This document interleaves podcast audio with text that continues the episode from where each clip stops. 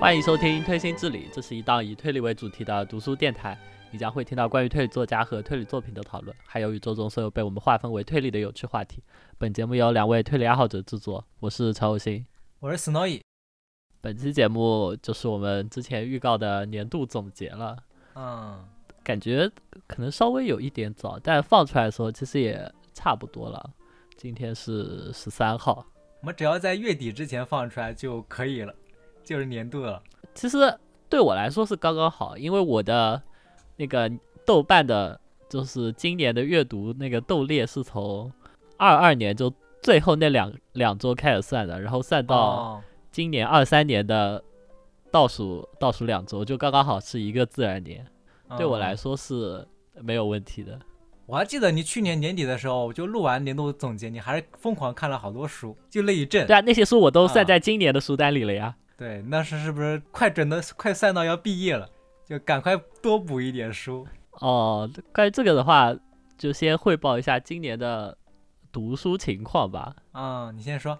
今年看了一百七十本推理小说，然后其中三十一本国推，十三本欧美的，然后剩下都是日系推理。书的话比去年看的多，主要是因为。上半年的时候就是临近毕业，就想着再不多看一点就没有机会了，然后就就狂看，而且年初那段时间不是就一直在家，就也也不在学校里，就一直在家里看书，就是在给社会输送人才之前那一段时间，对，就就跟疯了一样狂看，就想再 再也没有这样大段的放假时间了，一定要看。我下一次有这么久的放假，就说明我被裁掉了。年底看书，一般我到年底的时候，我也会比之前多看很多很多书。年底的时候就有这种感觉，再一看自己一年好像没看什么书，就到年底的时候多补一点。我看你也没有补啊，你说说你。这个月我看了很多了，真的，这个月至少看了六本、五本，已经不错。这有什么？这不就是 都没有达到我上班后一个月的 平均水平，好吗？今年我大概哦，我看了读了七十多本书。七十多本推理小说，基本上跟去年差不多吧，持平，还比较稳定。其实而且是十二月之前统计的。你看我底下这个月我还能补不少，冲击一下一百本。神经！你怎么可能一个月看三十本？别放，别做梦了。一天一本吧。哎，小问题。我才不信你一天一本。呃，就是呃，怎么说呢？就是关于这个数量，其实是无所谓的啦，因为我们也认识，我也认识那种。看的比我多很多的大佬，也像史多伊看的少，我也不会鄙视他。真的没有吗？呃，怎么说呢？看推理对我来说就跟看综艺或者看球赛是一样的，就只不过多了一个在豆瓣上标一下的过程而已。应该也不会有人就无聊到去记录什么我今年总共看了多少集综艺这样子吧？就其实对我来说是一样的，就是就是一个休闲娱乐的过程，我也不指望从中获得什么东西。那我也是哦，看球赛、看综艺、看推理小说，差不多的比例时间应该是哦，最多的是看偶像 life 是吧？这个没有，好像时间也不短。因为看球赛，看球赛最近因为热刺狂输都不看了，然后就就移情到偶像 life 上，对吧？哎，刚刚不是四比一拿下了吗？哎，还行还行。然后年底多看一点书。关于比例的话，嗯呃，去年说。去年说希望能多看点国推和欧美的推理小说，然后从比例上来说是比去年多一些的。嗯，然后国推部分主要靠做了两期武侠推理，看了挺多呃武侠小说，然后厚颜无耻的算进武侠推理中。然后欧美的话主要靠奎因那期节目，另外就零零散散的一些保罗霍尔特。主要武侠它都是系列作，你看起来一本一本都很快的。对啊，我今年也开始看了不少国推本，也看了不少国推啊，然后也开始看一些日常推理。之前我我突然发现我之前日常推理看的好少，今年开始逐渐看多了一点。吧，日常推理这个品类本来就不太多吧？嗯，其实不算少，真的，你要想要，其实不算少，主要你看你怎么界定日常推理。哦，那对吧？嗯，啊，我们就那我们直接进入正题吧。这期时间我预计应该不短。对对，呃，先啊，最最最后再说一下，就是我们这个年度总结排行就不是为了拉踩或者说比较，其实做这个的初衷就是为了更好的认识自己，然后明确自己的偏好。对，之前之前有人说我排完排完自己的总结。前十的豆瓣平均分能超过七分吗？只能说太低估我了，好吧？是什么让你是什么让听众对我的 审美有了这种奇怪的误解？怎么怎么也有七点五分吧？啊，对，七点五分轻轻松松，好吧？我看了一下，最低的都是七分。嗯，然后哦，我要说一下，今年陈老师他的排名哈是是认真排名的，我的今年就是前十的话就是单纯前十就。没有什么排名，就是年度推荐的前十。我排名，因为我真的不擅长给我看的书怎么排名，谁更好谁不好。我只能找到说哪本我更喜欢，所以我今年推荐的十本都是这样子，没有排名的。我觉得你只是因为单纯的就这这十本是最近看的，印象比较深刻。没有，我觉得你四四月份之前看的书根本记不得了，所以根本不会在排名上。没有没有，我还没有那么快进入老年痴呆状态。我感觉你年初很长一段时间都很老年痴呆啊，那时候怎么了？那段时间怎么了？那时候你脑雾了，阳了。那那我们就正式开始主题吧，因为本期节目十，我们你十本我十本嘛，十几本，时间还不短。那年度今年我们就是依次说我们的 top 十，也是从第十名开始说起。那看你先说。嗯，我的第十名是西尾维新。诱拐玩笑，蓝色学者与戏言玩家之旅，这本就是西尾老师出道二十年纪念作，戏言系列最新的外传小说。怎么情怀无需多言，西尾出，对啊。然后具体对于这本书的评价，我我们在往期西尾节目里其实也有和刀爷一起聊了。嗯，怎么说呢？情怀这个东西它就是这样子的，它可能不是最好的，但它总是你第一时间想到的。就我在排这个榜单的时候，首先确定的就是第十名，就想都不用想。如果我 每年都看一次戏言，那么我每年的这个第十名就永远都会是戏言。戏尾猪太可怕了。对啊，而且而且读戏言最好的时间是十年前，其次就是现在。嗯，因为正好那个千本樱出版简中的速度好像加快了，我看第三卷悬梁高校已经有预预告，马上就要出了，所以我觉得。对西尾感兴趣的，走过路过不要错过，好吧？嗯，你之前不是说过吗？看西尾最适合的就是青春期看，或者就说现在。但我现在就，嗯，有时间我看。哎呀，你你没有青春期啊？你的青春都在二战战壕里啊！你说什么？你跟你跟学校这个词一点关系都不沾。你看你看看你的榜单，去年在在那边推荐战争，今年还是战争。你去年推战地厨师，对不对？那谢美英现在怎么就 这么快？第三本就要快出来了，第二本拖那么久，果然西尾还是卖得出去是吧？我也不，我也不知道哎，我感觉应该就是一整个系列买下来肯定是要出完的吧，不然不出下去就很尴尬吧。嗯，然后这本我们就简单说一下。啊，总之这本书就不多介绍了，到你。好好，我的第十本就是之前好像第一期就闲心慢点节目说过吧，就是《少女同志向敌人开枪》吧这本书。当时我和陈老师的意见分歧还蛮大的。嗯，对我很不喜欢这一本书，但我就坚持我要把它放在我的 top 十里面。干嘛？就为了恶心我是吧？然后他这本书，先说一下他这个故事啊。他故事说的就是苏联二战的时候，苏联的卫国战争嘛，德苏战争。主角是一个在莫斯科的一个农村的一个少女，然后她本来是在农村平静的生活嘛，就某一天德军突然杀来了，把他们整个村庄都。屠杀殆尽，然后她就被人救出来之后，带去了军队。就有人问她说：“你想不想战斗？如果想战斗的话，就加入我们这个狙击小队。”但然后他这个故事的主角主角团，他就是一个女性组成的那个狙击小队嘛。对，大概故事就是说，他们这一群狙击小队前往苏联的卫国战争各个战场，最著名的就是那个斯大林格勒保卫战嘛，在那里面有一个很大的一个篇幅的一个篇章。我觉得，嗯，主要我喜欢的点的话，还是就是这本书一个战争题材，然后它是一个女性狙击手的这个主角，还蛮独特的。具体的话就是，里面刚才说的那个斯大林格勒保卫战嘛，这个战役就很精彩。就说他们作为一个狙击小队，在那个城市里面驻守，很少的一个部分的苏联士兵在城市里面驻守，坚持了一个据点。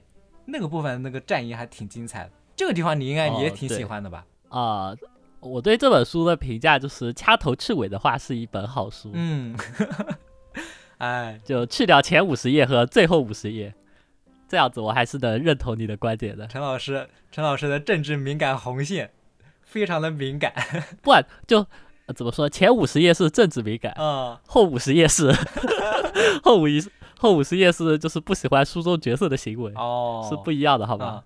然后他这本书里面主要优点就是他那个战场上面的细节描写吧，就是嗯，他因为他这本书是女性主角嘛，他就不像那个其他的战争电影或者战争小说是那种男性主角的什么兄弟连啊，或者那种常规的战争小说，因为他。主角都是女性，所以就他就会写一些完全之前我们没有看到过的女兵的那种二战女兵的生活细节啊，还有他们女兵是怎么看待这个战争啊，还有战争的一些行为的视角，这还蛮有趣的吧？之前那个杂谈节目我们不也说过嘛，就是之前那位作家写的《战争中没有女性》的这本书嘛，那本书还是蛮严肃的。然后这本书大概就是，嗯，同样是女性接触战争这个主题的一个。通俗一点的战争冒险小说吧，我感觉这本书读起来还还是蛮轻松的。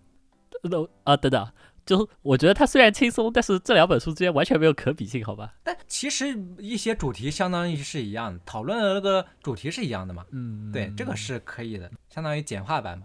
这个没有你没有觉得奇怪吧？这个还我还觉得还蛮独特的，就在之前那些畅销战争小说里面呀。我不看畅销战争小说，好吧？我我上一次看的是什么？我可能高中看过那个，就一个网文作家写的，就写了好多那个什么冷风，是吗？冷风？你不会说啊？不对，不不是战狼，就是那个忘了，就是有一个网文作者写了好多，就是以当兵为主题的网文。那个是我最近一次看军事题材的。好吧，好吧。就啊，就是那种什么特种兵执行任务啊什么的，就那种事情。那你那是爽文啊？对，确实是爽文。最后可以说一下，这本书里面有百合元素，因为毕竟是全体女性的一个聚集小队，喜闻乐见，好吧？呃，我是百合族。首先我是百合族，其次我觉得这个百合写的贼烂，好吧？还行。这个百合元素也是在最后五十页，所以也包含在我扣分选项里，好吧？对我来说就惊喜，我不认可。我觉得是惊喜。对对，我觉得是惊吓。我觉得就是为了洗洗女主的所作所为，嗯，必须要有一个百合，不然的话女主就要 女主就应该被枪毙了。他那个是符合这本书的主题的。你说他的那个好，停止变精了，哎，停止变精，不变精了，不能在这期节目不变精了，要时间要耗过去了。那那就说，那我的第十名就说到这里吧，看你接着第九名。嗯，啊，我的第九名是西泽宝彦《啤酒之家的冒险》。嗯，然后这本书是西泽宝彦降千小系列的第三本，讲述了就是他们一行四个人结束了愉快的郊游之后，在返程途中。遇到了莫名其妙的流落到了山中一栋奇妙的别墅里，就那个别墅空空荡荡的，但是只有呃只有一张床和一个冰箱，但是冰箱里却塞满了满满的啤酒。对，就面对这种匪夷所思的景象，四个人就开始一边狂喝啤酒，一边来了一场醉醺醺的推理论战，非常没有素质，好吧？然后读这本书是因为今年上半年的时候，西泽保彦那个。整个小黄书系列都再版了嘛？嗯，虽然唯独缺少了啤酒之家，对，而且其实不停有读者催我们做西泽宝彦专题嘛。然后我小小的忏悔一下，其实我小黄书系列都没有看完，所以我上半年的时候就按着顺序往下读，后来不知道为什么就读了读了四本吧，应该就后来就忘记了，就没有管这个事情了。好事也是好事，没有读完也是好事。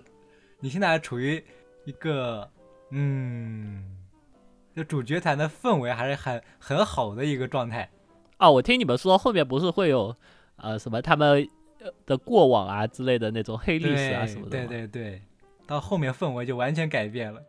我的感觉是，这种人的过去肯定都是一滩烂泥，好吧？我我当时看小黄书这个系列的时候，就是其实我刚开始看《啤酒之家》这本的时候，我觉得还没有那么惊喜。然后我是看到后面小黄书系列的后面的时候，我在回想这本书的时候，我就感觉啊，这本书的时候他们这四人团的氛围真不错。然后我就感觉这本书还是到后面的话，就是我最喜欢的一本了。因为当时他们这个四个主角团的之间的人物互动啊，或者他们的轻松的氛围啊，就纯粹为了脑洞，或者就是说我想要推理，凭空的推理，然后各种互动，各种吐槽。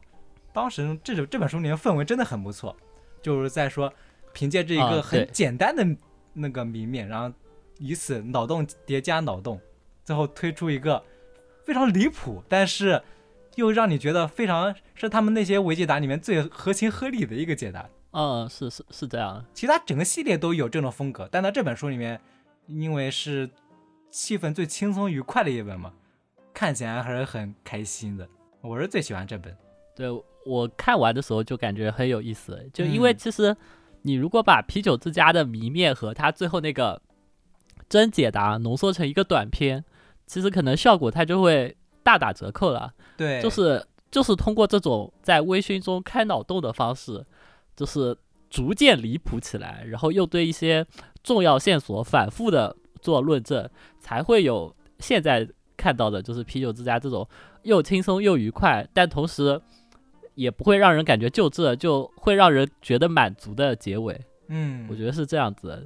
对，这是西泽宝彦的功力所在吧？反正我很，我现在就很期待你家看后面那些书的体验。哎呀，等等看到再说啊，后面太多了，你知道吧？哦，啊，其实后面那些短篇集倒还好了，主要后面有一个苏格兰游戏和依存嘛。你看我们在群里面讨论这里面这两本书的那种感觉，我从来不参与，好吧？我都假装没看到。嗯，其实我感觉他这里面书这本书里面好多《皮尔之家》这本书里面好多讨论，就像我们平常在推理群里面说的那种胡逼解答、开玩笑那种，真的很喜欢这种氛围。哦，是是有一点，是有一点，嗯，那你的第九本就是这个了，对。然后我来，我说的第九本，哎，其实我来想一下，我的第九本能不能算是国推啊？因为这本书书名叫《金宫案》，它的主题就是在古代金朝，中国古代金朝皇宫后宫里面发生的一个案件嘛。然后它的作者名字叫曹操，是个很知名的演员。如果听众没有，我从来没有听说过，对，应该。大家有的人应该听过吧？好像演过很多中国一些有名的电影，然后是一个好像在生中国生活了很久，所以我就不知道他在一个一个在中国生活了很久，然后一直在演中国电视剧的演员，写了一个中国古代背景的故事，可以算作某种意义上的国粹吗？呃，就我就不知道能不能算是啊？你就看他，你你就去问一下他有没有中国绿卡，中国绿卡说不定就算啊。然后这本书的故事，它大概就说的是在金朝皇宫里面发生了一起命案，就一位嫔妃在那个深宫里面死于非命。然后她死亡的场景，她的那个地点是相当于一个密室吧，前前后两道门都有那个侍卫在把守，所以就是一个在皇宫里面发生的密室杀人案，大概是这样子的。皇宫应该也有密道吧？啊，没有没有没有没有，这还是比较 真没有吧？对。虽然不是新本格，但是还是很有操守的。嗯，行，继续继续。然后他的主角就是主角侦探嘛，就是一名宦官。嗯，那不是我们理解上那种常规那种宦官，或者就是说什么清朝的那种太监一样，他就有点像那个明朝的那种锦锦衣卫或者东厂那种探子，就在就是负责皇宫里面调查各种案件的那种宦官。估计应该金朝是有相应的官职原型。其实。应该是各个朝代都有吧，但就是官职不一样。金朝他这个说的就是一个宦官，嗯啊，然后他的主角就是一个太监侦探嘛，我感觉还是有点那种深沉的帅气的。真的吗？对，是有的。虽然他是，虽然为什么他要嚼槟榔，这个我有点很奇怪。然后我推荐这本书的一个原因就是，我就觉得这个在宫廷里面这个侦探形象还是挺独特的，因为我们平常看的那些书啊，侦探小说，他那种。常规的侦探不都是他的主要目标就是我要找到凶手，然后告诉大家来解决这个案件嘛？啊，对对对，但他这个侦探，他因为是在皇宫里面嘛，他去搜查案件什么都是奉命去搜查案件，然后他的身份其实并不高，只是一个相当于探子那样的形象嘛，所以他发现这个真相之后，他第一反应不是告诉大家，就是第一他的第一反应是我要怎么自保，就是说我应该先和谁说这个凶手是谁。就要先和谁说这个凶手是谁，怎么才能对我自己的影响最小？这就和之前那种，啊什么本格推理里面侦探不一样。然后在在这本书里面，他就是发现这个案件之的那个凶手之后，他每次告诉那些人，每告诉一个人，然后那个人就完全表现的就完全不在乎凶手是谁。那个人听到这个凶手是谁之后，也第一反应就是说，那我要怎么自保？怎么就说？对我自己的影响最小，怎么操作？你可别害我！对对对，就是这本书就是这种主要的风格，就有那种那种皇宫里面的政治恐怖的感觉啊，权力斗争是吧？就足就有一种把凶案当做那个呃筹码是吧？对对对，就各种势力的之间的斗争，主打一个就是真相根本没没有他们之间的势力交锋重要。哎，那有哪些势力啊？除了皇皇帝，还有还有哪些势力？哎，你就想你以前看过的什么清宫剧啊，什么皇帝是一派，太后是一派，然后什么宰相是一派，对，后面他各种部门也是一派，就那种风格。所以这个是有这种懂了懂了啊，有这种体制内互相对抗的感觉，还蛮好玩的。所以他一个侦探就是非常小心谨慎，就突出一个不该说的我绝对不说，你不问我，我绝对不多说一句话。就非常有政治恐怖的感觉，这还是蛮独特的，在推理小说里面。然后他还有一点就是，我不知道他是不是演员的问题啊，他写的那个对话或者什么，就很有那种剧本的感觉，就是没有主语，就是说谁说的这句话，来回这样说，就很有高情商说法吗？如果我来形容这种风格，我就会说，就很有轻小说的感觉。对对对对对，就。你一句我一句，看到后面就不知道谁在说哪句话了，那种感觉，可能是因为是像那种剧本式的写法，他写的那种很多场景啊，也很有画面感，就你一看就感觉可以拍电影那种感觉，所以这个是我比较喜欢的，近年看的比较独特的一本推理小说吧，还可以推荐一下。好哎，下次有空去看一下。嗯，但它其实也有点缺点吧，缺点就是推理部分大家啊不要太在意吧。因为他虽然那个谜面还是挺还是挺正经的，就是死在一个密室里面，然后没有人能进入，甚至后面推演的话，时间线上面都没有人能作案，谜面是很正经的，但是解答大家不要太就是说太有期待了，手法什么东西也不要期待了。是崔健，是那个吗？哎，比你想的要更更本格一点，你想的那个太夸张了，你那个不是什么少年包青天老梗吗？对啊，我觉得你你这个听起来好像也差不多了吧？这不就是跟狸猫换太子差不多吗？对对对，他然后他的案件还有个什么噱头，就是动机嘛。因为在皇宫里面，皇宫里面最有可能作案的男人是谁？你想一想就知道了。就是说完全不会受束缚，然后没有人监视，就是皇帝嘛。所以它里面一开始的重大嫌疑人就是皇帝。然后有个噱头就是说，那个犯人为什么要栽赃给皇帝？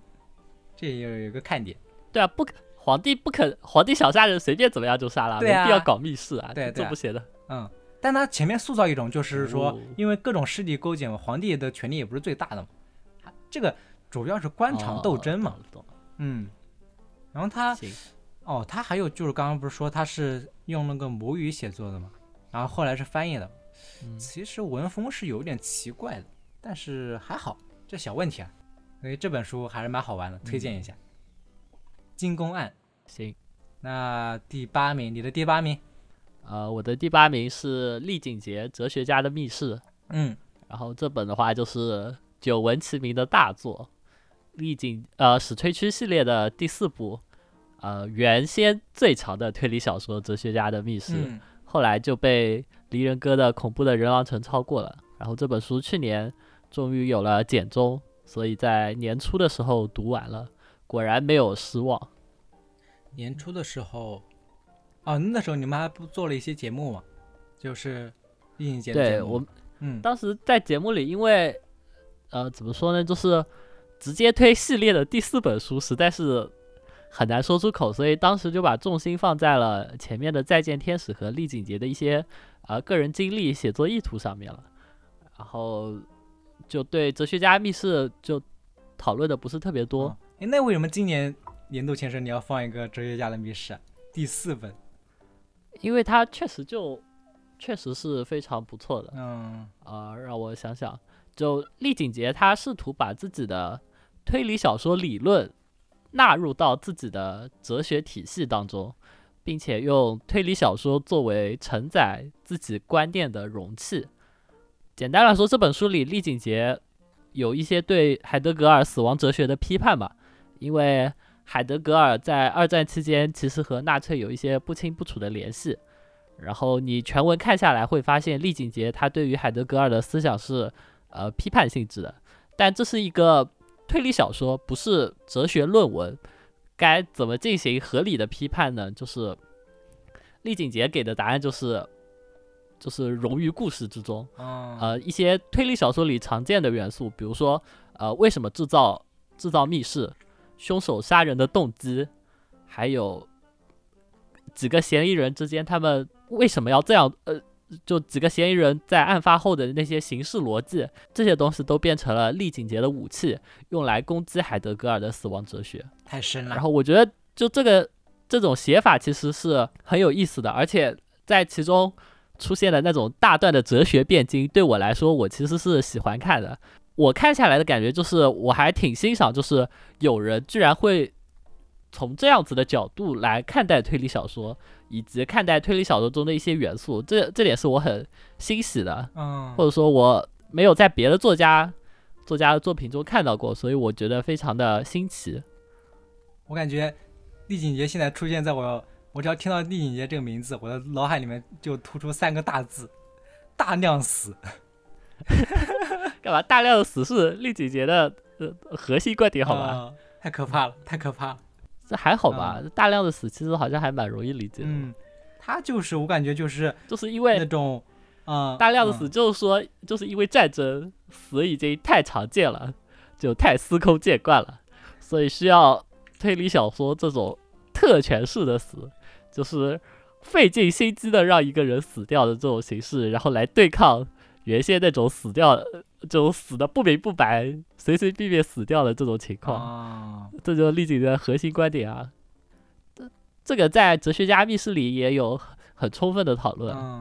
怎么密室是什么封存、封存死亡的幻想还是什么的？哎呀，这有点记不太清了。总之就是。呃，哲学家密室是一本承载丽景节思想和二战期间思想交锋的一本书吧，该这么说吗？哎，但你不是喜欢看二战吗？为什么你后来没有去看？你对二战的爱不如 不抵挡不过丽景节是吧？太可怕了！我我对这本书唯一的好感，我因为我没看这本书嘛，我对这本书唯一的好感就是，我觉得这本书的标题很有意思，《哲学家的密室》。其实我之前写了那什么圣诞老人的密室嘛，其实跟这个有一点像，就是用一个和密室完全无关的一个元素，然后加在这个什么什么的密室加在一起，显得很酷。我觉得这个标题，但就是太厚了，我就没敢去看了，太恐怖了。你你这段话是在辱丽景节吧？就把丽景杰和自己的写的垃圾短片联合起来。但真的这个标题暗戳戳的，对啊，你看到这个标题难道不会想去看吗？太厚了，他的伊里帕斯症候症候群我还没看完，那个看完才能看这本书呢。这个其实还好，这个只有大概七十万字吧。嗯，不知道怎么就有点抗拒。主要是他其实还是做了做了挺多删减的简中哦，就不如不如人狼城四本就感觉原汁原味的全部翻下来了，你知道吧？人狼城多有意思啊，地摊。看起来比哲学书看起来 轻松多了。啊，对啊，是轻松啊，因为毫无信息量。哪有？太挺好玩的。那那你的第八本就是这样子了啊？对。嗯，我看一下我的第八本，我的第八本也是一本国推啊。今年看的国推还挺多的。对，真的真的是国推吧？国推引号可可以看，可以算是国推。这本书就是那个王朔的，玩的就是心跳。因为是之前是某一期节目，在一个平台有个听众就是留言说这本书是不是也算一个新本格，然后我就好奇去看了这本书，果然是很推理小说，还真的我觉得算是推理小说，所以我把它放在这个榜单里面。他这个玩的就行了，那个电视剧我好像听你你看过吧，是吧？对，我我有看过，叫什么《关于青春的日子》吧？我记得是佟大为主演的。嗯，对，但我就只看过这本书。他这本书大概故事就是说。男主角，他某一天突然被那个警察找到，说当年有一起命案，就和你有一些关系。那你现在来回忆回忆当时你在干什么东西？但是他这个男主角就一开始回忆的时候，就怎么都回忆不起来当时在干什么东西。那件事情之前和之后，他那些事情都能记起来，就那段时间他的记忆回回想不起来了。所以就大概故事就是从他逐渐开始找当时他失去的记忆开始。呃，整本书的故事剧情就夜想曲，没有没有没有，还是比较夜想曲，可以吧？你这样说也可以。那所以他 也就是失忆的故事嘛，就是失忆的故事。对，然后他大概就回想起他当时的记忆，什么年轻的时候，上世纪八十年代初，就当时那种风格嘛，王朔嘛，你可以理解，在他们年轻的时候，在广州，几个有一些复员的，从部队复员的朋友。就一起聚在广州，挥洒青春，然后和他现在在北京城生活的很平凡的那种生活交织在一起。故事大概是这样子的，推理化大概就说，之所以推理，它就确实是整本书都围绕这一个案件展开的。因为失忆了嘛，然后他就先是回忆起当时到底发生了什么，就死的是他的一个当时的一个朋友，但他就一点印象都没有，他是别人跟他说了，他才想起来，哦，我好像是有这个朋友。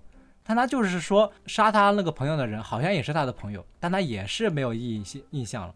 然后他就要找到当时到底发生了什么，还有就最关键的为什么要杀人，杀人动机是什么？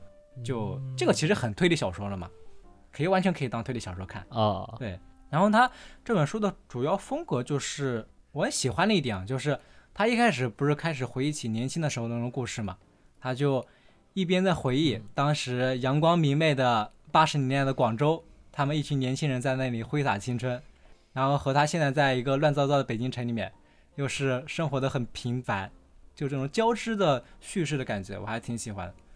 他年轻的时候就像，啊，就还是像他以前另外一本书那个《动物凶猛》嘛，他本来就是一个系列作嘛，主角都一样，然后他那些人物都一样嘛。我有看过《动物凶猛》，动物凶猛的一样，应该也知道，就那种年轻的时候魂不吝，对，魂不吝，挥洒青春。对对对，然后故事一转，然后写到到现在，就好像他身边人好像都变了，就有的人就变得市侩了，然后有的人虽然是飞黄腾达了，但是就完全没有当时和他们之间的感情了。只有他自己，警察上门之后，他开始回忆当时的故事，开始回忆那一部分最重要的记忆。就怎么说，这种写作的方式我还是挺喜欢的。我之前看过这种写作方式的话，就主角失忆开始回忆过去嘛，有三本书我还印象挺深的，有一本就是那个。暗电街嘛，这应该就是最开始用这种方式写作的人嘛。然后还有一本就是王小波那个《万寿寺》，哦，然后就是这本玩的就是心跳了嘛。第一本那个暗电街，它是最晦涩难懂的嘛，因为它那个主角的什么在国外生活的背景啊，还有什么回忆的过去，完全和我生活不搭边，所以那本书啊看着还有点头疼。但是那个《万寿寺》，《万寿寺》可能是我就最喜欢的几本书之一啊。那本书里面，王小波因为他写什么苗寨啊，写长安城，那个还是让我很能共情的吧。然后还有和当时那种他在北京生活的记忆，那个我还挺喜欢，就有那种在幻想和现实中穿梭的那种感觉，还蛮诗意的。然后这本玩的就是心跳的话，它大概就是说主题还是和王朔之前写的书一样嘛，就那种大院文化，那些年轻人在八九十年代那种精神状态，我。虽然不是完全能 get 到点，但是他那种主角年轻的时候那种挥洒青春，但是非常迷茫，和现在对过往那种回忆的感觉，我还挺喜欢。回忆体嘛，它就是片段写的，它也是那种写一些片段，但是大部分它都是语言不详的，就让你自己去体会他当时那种心境。然后它也有那种很文学性的写作吧，可以什么写作方式的蒙太奇，很很意识流吗？对，很意识流。一边走在北京城，一边回忆起他们在当时在广州闲逛的那种回忆。他们当时一群人，一拨人走的走，去的去，来的时候玩在一起，然后分散的时候也特别突然，之后就散掉。这种氛围我还挺喜欢的，所以这本书听起来完全不感兴趣。我，哎，我我很我不是很喜欢王朔啊，在我的为什么？是因为在我的印象里，王朔就跟就跟那种河豚差不多，是因为很很有攻击性吗？不是很有攻击性，我觉得我觉得王朔很多时候都在虚张声势啊。哦，这是我看完《动物凶猛》之后的感受，而且就是你虚张声势。的那个东西也吓唬不到我啊，就是，嗯，对吧？你说什么大院子弟，然后什么小混混，然后这种东西，对我来说太久远了，我完全无法 get 到啊。对这个部分，我确实也有点 get 不到，get 不到了。这个确实有点，但王朔他写写作风格很幽默呀，他那种有趣的点我还是能很喜欢的，嗯，魂不吝的感觉，我感觉。王朔就是那种什么，每个人都要有自己的青春文学，然后王朔就是那一代人的，那确实特特定于一个小小圈子内的青春文学的那种感觉吧。那确实，现在来看的话，当一个推理小说来看也行啦。我还是很喜欢这本书，推荐推荐。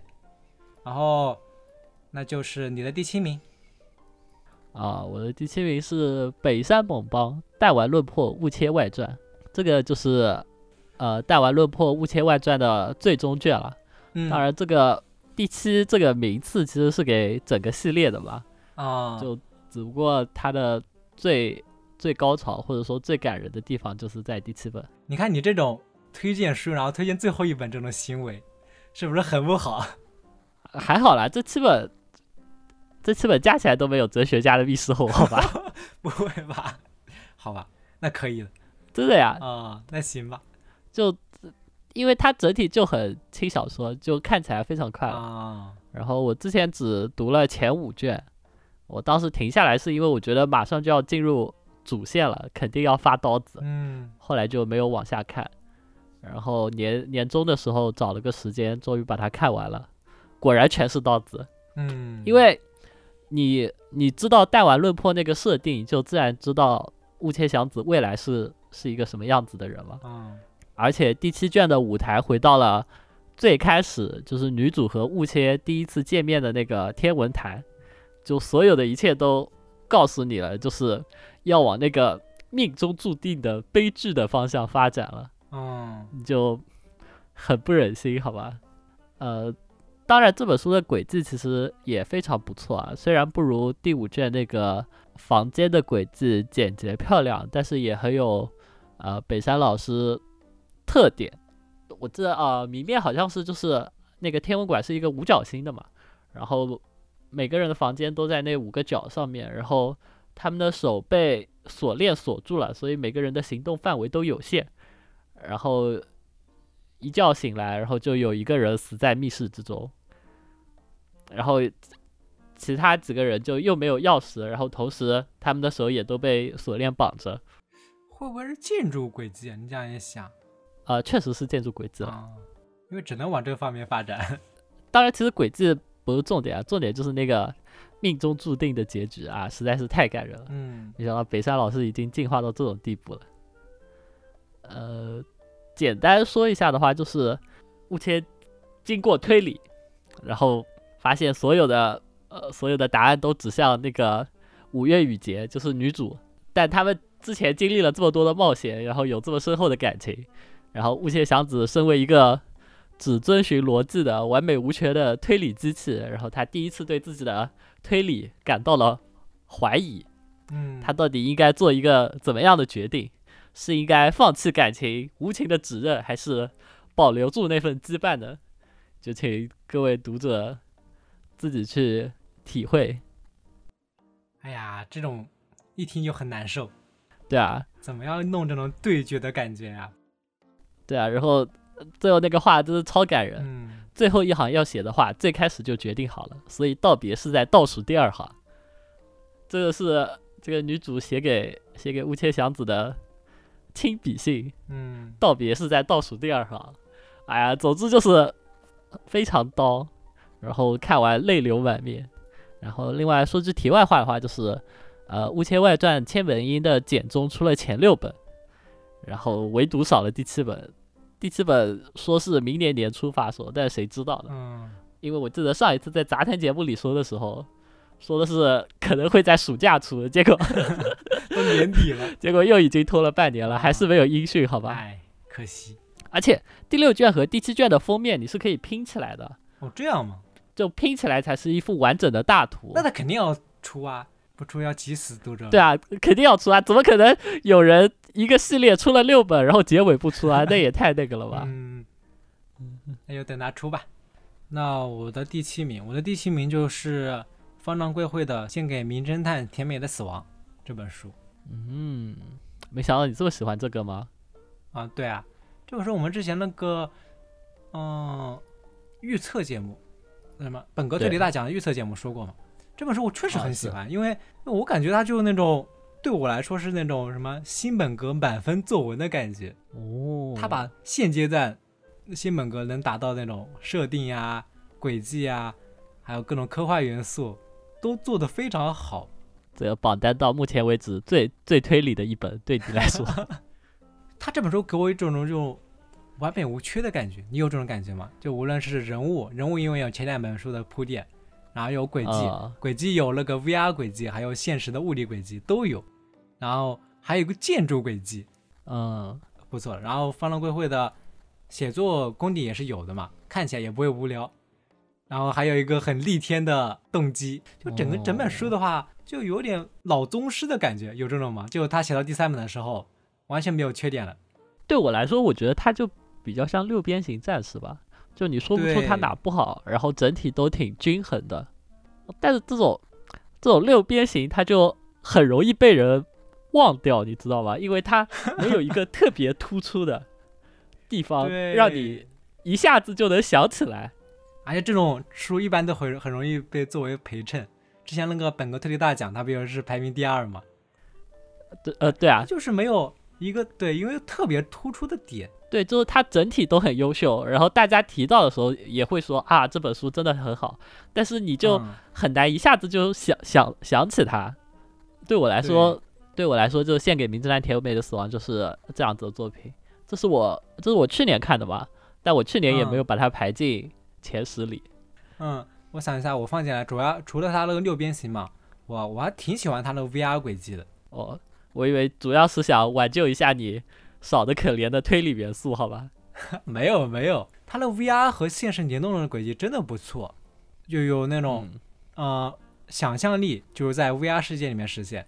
然后合理性就是在现实世界实现，然后这两个还是同步进行的，这种感觉真的很不错。而那个物理轨迹也很简单精巧，应该是我看到了最喜欢的一个乌鸦轨迹了，没有之一了，简单精巧。这么说也也也是了，对吧？那么四元馆呢，那叫什么乌鸦浮空馆是吧？对乌鸦浮空馆明年就会刷新你对 VR 轨迹的印象。我不对曹板林产生期待了，我已经不对曹板林有期待了。哇，我我很看好，好吧？我觉得找老师必有，一定一定会有带来更新更炫的点子的啊！哦，还有那个《名侦探甜蜜死亡》，还有一个很有想象力的一个建筑轨迹，对吧？而且那个建筑轨迹我其实更喜欢，相比于你说的那个 VR 的设定来说，因为它的建筑轨迹这本书里面。按照它的建筑轨迹的话，其实设定也很大胆，但它就写出来的话，让人完全没有说想要挑刺的感觉，只能想象啊，想象力真不错，所以真的是六边形战士，今年看过的最完美的一个新本格了。那大象头嘞？大象头和名侦探尾的死亡不还挺那个的吗？嗯，大象头它主要是因为它设定方面有问题啊，它不是像那个名侦探甜甜美的死亡这样没有死角的作品。大象头的话，你总能。就无论从设定啊，还有它就纯轨迹的方面都能找出问题。当然，它也在我榜单里面。怎么说？大象头就是那种更极端、更让人印象深刻。对我来说，就也是更好的作品。哦，之前那个大象头节目我还忘记说了，我们不是说了一些他的问题嘛？然后有一些听众还说了嘛。我主要就是因为，其实大象头他写的那个方式就有点像，嗯，就有点像那个《电锯惊魂》嘛。他就有那种推理挑战游戏的感觉，给你一个规则，让你怎么在这规则之下展现出最强大的能力嘛。但这种写作方式很容易让你激起你一种挑战欲嘛，就是说想要找到他这种设定里面的漏洞，所以就会不自觉的让你找到他的想要找到他那个设定的问题啊。其实没有，就说一定要嗯，我觉得这只是单纯的你挑刺的心理作祟而已。热刺球迷是这样的了。哎，好，这本书就这样了，献给名侦探甜美的死亡。今年还挺喜欢的一个新本格作品。可以。然后那第六名，接下来第六名，我的第六名是马耶雄松夏雨冬的奏鸣曲。你看我榜上的推理作品和你的就风格差别很大，我的就是那种独树一帜的，你知道吧？就他可能别的地方不太行，但他必须有一个非常非常突出的，就非常强烈冲击你的一个东西在，然后这样子才会上我的那个榜单，对吧？你仔细想想，你这榜单就给我一种，你看你这榜单，夏雨冬的奏鸣曲，然后啤酒之家的冒险，就有一种二零二三年，然后开始评选作品是周杰伦和陶喆。哎呀，就 为什么？但是，但这个确实是今年看的吧，没没没有办法。啊，那你说吧。总的来说，夏雨冬目前在我看来还是我觉得麻叶雄松最被低估的作品了。立体主义启动。而且，今年他的续作《科》也有翻译了嘛？然后当时看完之后，其实还还是有点小失望的。《科》的话，它虽然填了一些夏雨冬的坑，让某些推测有了证明，但是挖了更大的坑，而且还没有填。对我来说，就是那种完完全全的粉丝向作品。我觉得《科》的轨迹还有主题都不是那么走心诶。嗯，那但夏雨冬就彻底折服了你。对啊，夏雨冬具体的话，我们也出了节目来啊，专门出了一期节目来介绍，感兴趣的听众可以去听一下。然后看完科之后，让我感觉麻耶不过是小野奇货罢了。他那个续作是不是把麦卡托的那个坑给填了呀？没有填，他只是说就是男主，呃，男主从那个岛上回来之后。开始了新的生活，然后只不过失去了记忆，然后在故事中出现了一个麦卡托，然后那个麦卡托教教会了男主怎么破案，怎么思考。哦，然后就隐晦的提告诉大家，就其实麦卡托可能是个组织，是好，只是只是一个名称，就有好多个人都当过麦卡托，就只是这样子而已了。他们是不是说什么乌有也是麦卡托，也是麦卡托其中的一代？对啊，因为。就是这书里面，就是麦卡托和乌有都出现了嘛。然后麦卡托教乌有怎么破案，怎么当侦探。嗯。然后麦卡托死掉了，可怕。然后麦卡托就他就暗示你乌有后来变成了麦卡托，但是你也不知道，你也不知道，然后你也不知道其他作品里的麦卡托到底哪个是乌有，哪个是别人，哪个是最初的麦卡托，这些都说不好。麦卡托，麦卡托就是凌波丽。是是这句话，这句话剪到片头去吧。这句话就当本期高光。反正我觉得还是要靠马粉，只要马粉够多，就能把他这本书圆回来，就能把科圆回来。马粉加油！我我推荐马粉去看《影阿布丽塔》。啊，好，就这样吧。下一本，下一本。嗯，对。那我的第六本书，这里简单说一下，因为我这。第六本书是山田正纪的周末歌剧，他和陈老师后面也有一个榜单的作品是一样的，所以我们就等到他说的时候我们一起说吧。就周末歌剧，嗯，我我带你吹周末歌剧是吧？好，就不需要就不需要让你来吹了，是这个意思吗？嗯，那我们直接快进到第五名，你的第五名，然后我的第五名是樱庭艺术，我的男人，嗯，这应该是这本书里面最。最不推理的了，对啊，你还说我刚才那个不推理，你这个我这个，他这个肯定比玩的就是心跳要推理一点，好吧？这个我的男人这本书大致上讲的就是养女和呃那个养女和养父之间的那种畸形的不伦不伦恋情吧。嗯，对我来说，我最喜欢的是他里面的那个道士。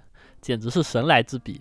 就他故事的开端是女儿要嫁人了，然后他和自己养父的一些行为对话，然后一些回忆，然后到故事最结尾的时候，却是他们就是两个人第一次见面时候的场景。然后当时女儿说：“我们两个人一辈子都不要分开。”然后就是将故事的开端用来当做最绝望的结尾，这一点我很喜欢。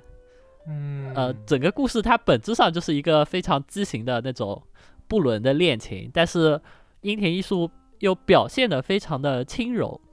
关于关于樱田艺术的话，他在之前写过一本叫《糖果子弹》，然后里面也是有一些类似的情节，但就是没有着重的强调。然后对我来说，这本《我的男人》可能就是《糖果子弹》的浓度加强版吧。哦，小说中。他们的父女关系因为太过扭曲了，所以给我带来的感官，我看的时候反而就不会有那种负罪感，我就能心安理得的看下去了。渡边淳一是吧？呃，也也有一点，我就喜欢这种，就是就沉溺于欲望中，然后放弃了那种什么道德啊，就把那些都抛抛在脑脑后，尽情享受这种颠沛流离的生活。只要有爱，这什么样的日子我都可以过。我就喜欢这种这种描述，好吧？所以只能说你的政治红线很紧绷，但你的伦理红线，你的伦理体制很很宽容。哎呀，到底什么人呀？道德这个东西因为更常见，所以就更应该忽略一点。如果你的道德红线随时紧绷的话，你就根本看不了多少书，你知道吧？你道你这么有道德，为什么看推理小说？对不对吧？我对你身边的人感觉到担心。还好啦。然后因为樱田艺术本身其实就是呃怎么说？樱田艺术本身他出道作就是那个 Ghost 嘛，就是那个呃维多利加那个金发萝莉。就他的主人，他小说里的女主哦，女主人公都是那种挺像维多利加，就是很典型的那种哥特萝莉，就是外表看起来是个呃像玩偶一样很可怜的小女孩，但她背后总是有一些深邃的黑暗，就透露一点点诡异。然后我的男人这本书给我呃，我客观来讲，其实还带了就有很深的那种呃少女小说的情怀，以及一些。呃，二次元色情的烙印，不知道这么说对不对？不要不要再污名化二次元了，好吧？太可疑了。这就就是更更适合二次元体质的洛丽塔。我有一点这个感觉。好吧，好吧，好吧。哎，你今年已经今年说了不少次《我的男人》这本书了，真的很喜欢。对啊，我不是在群里有分享一些片段，是不是很惊人？你不分享还好，你分享的那些片段，我们看的更可疑了，真的是 啊，真的很好，真的很好。嗯，那好，那你的第五名是这个，我的第五名也是刚才说的略过了山田正纪的《宿命城》，就是刚才周末歌剧的系列做的第一本《宿命城》这本书，你应该也很喜欢，但是没有放在你的前十名里面。我没有放在，我没有把《宿命城》排进来，单纯是因为就是我觉得。我的榜单里，我不希望就是一个作者有两本书，这样子的话就，呃，稍微有点不太好，所以我就含泪把《宿命城》选出去了，就只是单纯的是因为这样的原因，不然的话，《宿命城》可能可能是我的第三名或者第四名的样子。哦，那我就没有担心，只要看的够少，你就不得不把系列作都放在前十，不得。对，然后他这个《宿命城》的话，大概故事背景就是说，啊，现代平成年间。有一个图书编辑吧，他被人目击到从楼顶上面跳下来，但是在空中悬浮了一段时间，漂浮了一段时间之后才坠落身亡。然后他主要的叙述视角的话，就是他的妻子，就他妻子要调查她丈夫死亡的真相。然后他调查她丈夫的遗物的时候，就发现了一个手记，手记就描写了一个，手记就记录的是昭和年间，就伪满洲。有一个日本的推理作家，就去那里实地考察吧，然后就去那个推理作家，就是很明显的捏他小笠重太郎。对，哎，他那个推理叫作家叫什么？小鱼成太郎。啊，对他 明显就是捏他。对，然后然后那个小说叫《赤死馆杀人事件》。对对对，然后他们那个在伪满洲国，他有一个战争背景嘛，但他也写了一个密室杀人事件。就是说什么有士兵监视的一个佛塔，是佛塔吧？呃，就那个宿命城是一个寺庙。嗯，对。然后有人监视，一男一女进入室内之后，就神奇神秘消失了。大概是这样子的一个故事。对，所以基本上整个故事就穿插着呃书书信体的方式，然后就是对以前那个在宿命城发生的一些事情的描述。嗯，然后同时还有现在就是调查那个丈夫为何跳楼的原因，就这两条线交织在一起，然后同时最终都会向同一个地方。对，在我们等下正正式说那个周末歌剧的时候，先说一下这个宿命城。宿命城他山田真纪他写出了一个风格，大概就是说，在一个宏大的历史背景之下，啊，就刚才满洲的那个历史背景和现在平城的历史背景。这种交错的，用一种很宏大的，相隔五十年的这种双重案件的交错的写法啊，写出一个怎么说历史歌剧嘛？他这种写法真的很厉害，很宏伟的一个构想。对，而且里面的主角侦探就非常有逼格，他那个侦探役叫墨迹一郎，墨是沉默的墨，迹是忌日的忌，哦，这个名字听起来就很很肃杀。然后更更帅的是他的。对，他的称号叫检阅图书馆。检阅图书馆到底是一个什么样的职务职务呢？我然后我引用书里的一段话，就是墨迹一郎是仅有的检阅图书馆，他的使命就如同查看废墟中的壁画，要吹去上面厚厚的时间的尘埃，探究底下历史的真实。在一个审查言论压制、禁止发行横行的国家，需要有人站在国家之外。记录下的历史的真实，而负担起这个任务的正是检阅图书馆。哇，这，嗯，这他妈是一个人能干的事情吗？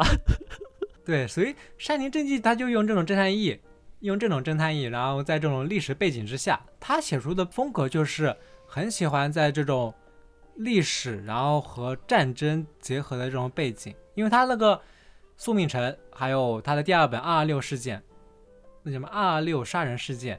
然后和最后一本中国歌剧都是在侵华战争背景下写的，所以他故事风格怎么说呢？在历史的裹挟下吧，这种小人物的命运的话，这种写法还是蛮在推理小说里面还是蛮独特的。对我们简简单介绍一下山田正治的话，他最开始是科幻出身的嘛？嗯，对。然后在就是新本格浪潮的影响下，然后他就开始写推理小说。然后《宿命城》的话是零二年出版的，然后当当时就直接获得了当年的本格推理大赏和推理作家协会奖，是是在白井智之《名侦探牺牲品》之前，本格推理大赏的最高票作品。然后在那一年毫无争议的碾压式夺冠，好吧？对。然后呃，你刚才说它主要是有一种呃怎么说，它的历史，你你看起来它可能就不那么像。真实的历史，而像一一个历史的幻象，你你有这种感觉吗？对，因为他写书，无论是他写的那科幻小说，他很喜欢引用一些啊其他的书啊、其他历史来做为他的作品添加一些背景。他的推理小说也是这样子的，他那些历史啊，还有推理小说结构的一些东西，都是为他的故事服务的。对，所以说我当时看完，我当时看完《宿命城》。的评价是：历史是文本，是谜面，是凶手，是动机，是侦探小说，是一切浪漫逃亡的终点。嗯，因为他山田正纪的历史观怎么说呢？还是蛮正确的。就以陈老师，就以陈老师敏感的政治红线来说的话，还是蛮正确的。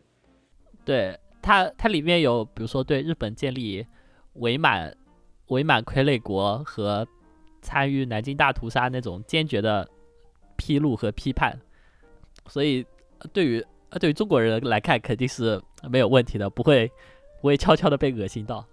对，然后他就其实他写这个历史其实是有一种那种魔幻的感觉的，还有他写的对对推理小说这个元素，因为他写的历史就我以其中一个场景来写，他其实捏他了南京大屠杀的一个场景嘛，但他写的就是那个推理作家。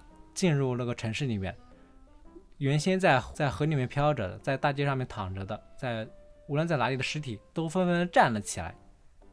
这个大概就是他开头的一个场景，所以你就感能感觉到，在这种真实历史下，这种魔幻的场景，在他的书里面就很多这种场景，我还蛮喜欢这种地方的。然后他的有人物的这种思想又非常的，就你刚刚说的正确。他更关心就是说，在大背景之下，或者是说在这种军国主义的裹挟之下，那些人物的艰艰辛，无论是中日这种人民吧，怎么说，就用个体的渺小，然后来反映出宏大叙事的那种历史感。对，然后而且我觉得他可能其实山田真治本身可能也不是想写历史，他想写的是观念。嗯，这一个。这个关于观念的论述，我们到下一本的时候来说，好吧？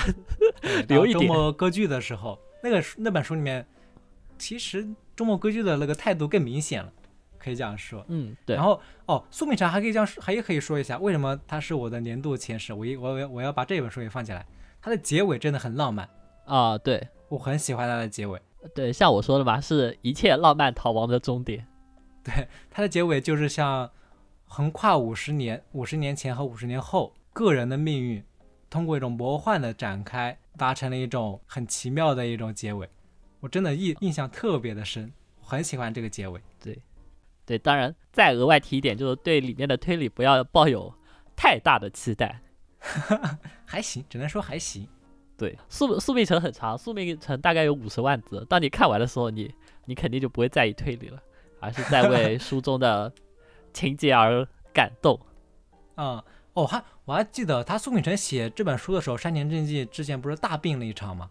然后他边病了边写这本书，其实和那个和基友差不多是吧？对，和基友山口雅也他写这本书的状态差不多，所以他书里面更夹杂了他作者本身就带有那种迷惑、迷惑的感觉、迷幻的感觉，就真的很虽然很长，但你只要读进去的话，还是很精彩的。苏美成，我我五一的时候想读，没有读下去，然后一直拖拖拖拖到了十一，就终于有一个漫长的假期，然后我我就可以看了。我当时看了整整两天，看了整整两天，看完之后大受震撼。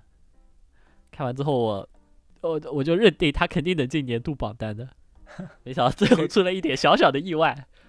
各位各位的元旦假期、过年都要干什么？就要看这种大对，可以就要看这种大部头的书，可以专门找一天去看一看。虽然一天看完可能会很累，分两天看完，就是第一天看上，第二天就看下。嗯，那我的第五本就是这个，嗯，那就你的排名第四。接下来是第四名，嗯，好，我的第四名是三金田信三，作者不详。这本书的话，我个人认为是三三不输于手无的作品。我觉得是三三最好的作品，啊，最好的可能，最好的可能会被人说那手无的，那我们 滴水不漏一点好吧，不输于手无的作品。